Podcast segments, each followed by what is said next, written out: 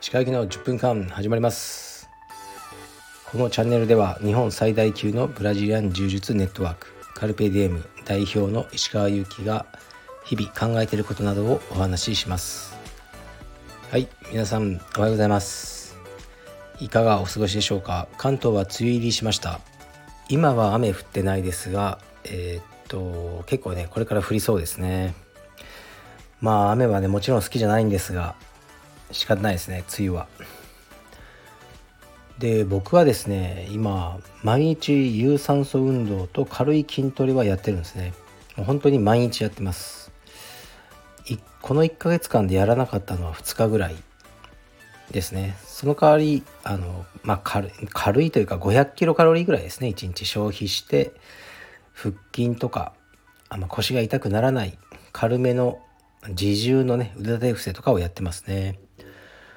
1ヶ月か2ヶ月ぐらいこの生活してるんですけど体重減らないですね。もしかしたらバルクアップしてるんじゃないかと淡い期待を寄せてます。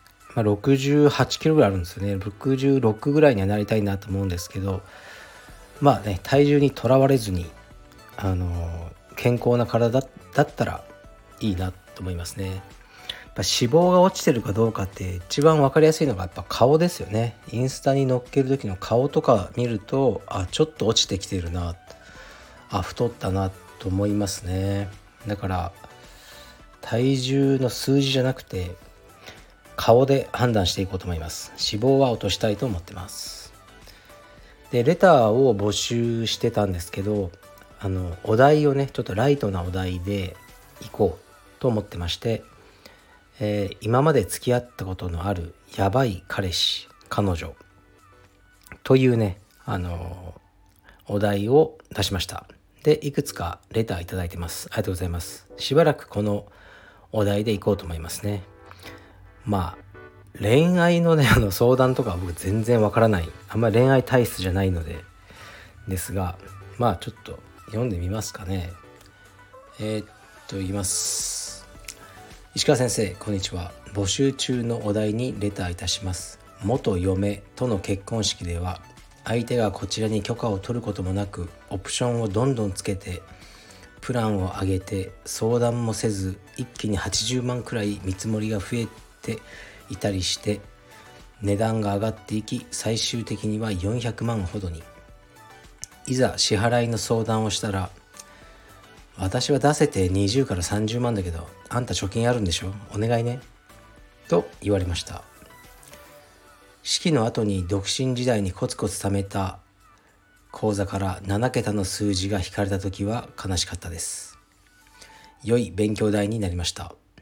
あれ以上に辛い出費はないので今は数十数万数十万出費があってもあれに比べたら身になる金だなと思えるようになりました。はいありがとうございます。なるほど。元嫁って書いてあるからもう離婚しちゃったってことですね。うん結婚式の費用って一体誰が出せばいいんですかね。僕覚えてないですね。僕の結婚式すごく質素だったんで。えー、っとね誰が出したんだろう。僕が出したのか。僕が出したんですかね。でも確かに結婚式場でこううんなんか、ね、相談してると結婚式場の方も「ちょっとお花が寂しいですよねこれでは足しますか?」とか言われて僕は別にいいですって言おうと思ったんですけど妻が「あじゃあはい足します」って言った時にプラス40になったことを覚えてますね。よよ 40? みたいな当時これ僕の1ヶ月の稼ぎより多いんだけどこの花によってそんな変わる？と思ったことはありますねでやっぱ結婚式に対する男女の思いが違うってことですね。もう僕本当にもううざくてしゃあなかったですね。結婚式の打ち合わせとかいいけどもう何でもいいよ。ああどうでもいいよ。とか言い過ぎてちょっと大喧嘩して結婚式の前日に前日ですよ。もう明日結婚式もうやめる！ってこの奥さんに言われたのを覚えてますね。当時首のヘルニアがもうめちゃくちゃ悪い時でバーナー症候群で毎晩眠れないぐらいきつかったんですよね。だから結婚式よりももう首が痛えとしか覚えてないですね。で結婚式自体ももう、うん、辛かったですね。その式の最初から最後まで。なんかずっと苦笑いみたいなの。あんまりこうね人に注目されるのが好きじゃないですね。なんかの主役みたいになるのが嫌だから、まあ、ほとんどの男はそういう感じじゃないですかね。あれは女性のためのものですよね。と思ってまあ割り切ってやればよかったんでしょうが。うーん。で別れちゃったんですねこの人は。確かにね。400万あったら別のことしたいなってまあ男だったら思いますよね。うん。これは 何とも言い難いですが。そうですね。コツコツ貯めた口座からねその数百万一日のために使うのは嫌だなと思いますね。はい。だから結論としては結婚式はもううんしなくていいんじゃないかと思います。僕は。僕はですね400万で400万あったら何ができるのかな？なんか豪華な旅行とかして思い出作って帰ってくればいいのかなと個人的には思います。まあね元嫁ということでね。